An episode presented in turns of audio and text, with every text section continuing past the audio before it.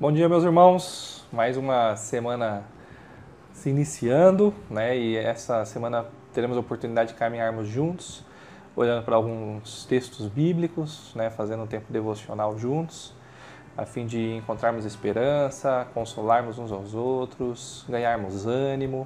Né? Espero que seja uma semana abençoada, né? E que Deus fale ao seu coração, assim como o meu, e assim nós possamos crescer no Senhor.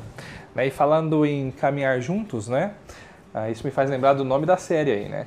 Caminhando com o Mestre. Né? A ideia é a gente olhar ah, para alguns relatos bíblicos, né? onde mostra Jesus se relacionando com os seus discípulos ah, e perceber né, esse relacionamento transformando a vida dos discípulos ah, e que assim a gente possa também entender os princípios, algumas lições e termos as nossas vidas transformadas também.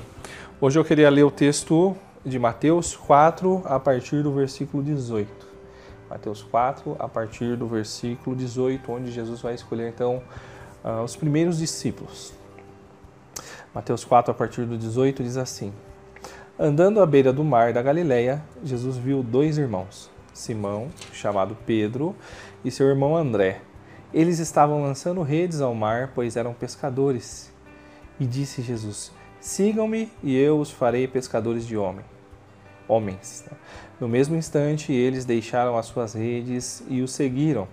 Indo adiante, viu outros dois irmãos, Tiago, filho de Zebedeu, e João, seu irmão. Eles estavam num barco com seu pai Zebedeu, preparando as suas redes. Jesus os chamou. Eles, deixando imediatamente o seu pai e o barco, o seguiam. Ah, que texto bonito, né? É, é, é, riquíssimo. Certamente a gente poderia passar algum, alguns bons minutos falando a respeito dele aqui, né? a respeito desse convite especial que Jesus faz, então, ah, para os primeiros discípulos. Né? Jesus, então, ele se encontra com alguns homens e faz um convite muito especial. Né? Envolve muito mais do que acompanhá-lo né? envolve uh, um caminhar de fato, né? É, é, andar junto, é ver, observar, aprender, né? chegando até o ponto onde estes poderiam reproduzir aquilo que aprenderam então de seu mestre.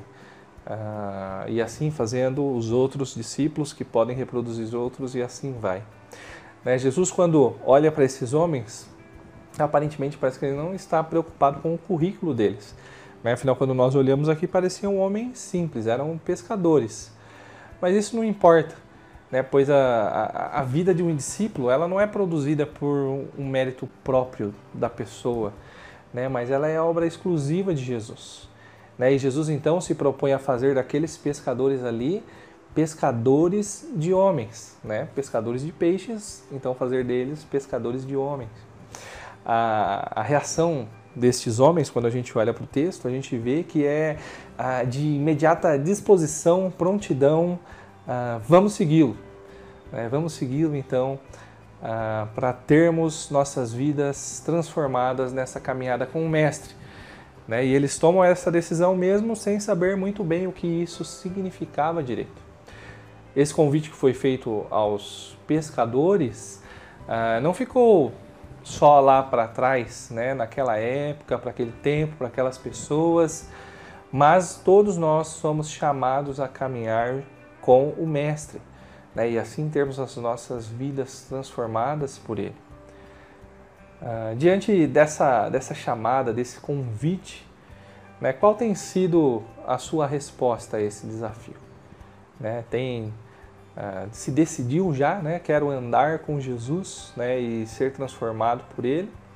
Né, você consegue identificar na sua vida, né, você tendo topado esse desafio, atendido essa convocação, uh, você consegue notar, né, às vezes, mudanças que Jesus vem operando, agindo né, e transformando você num discípulo conforme a vontade dele?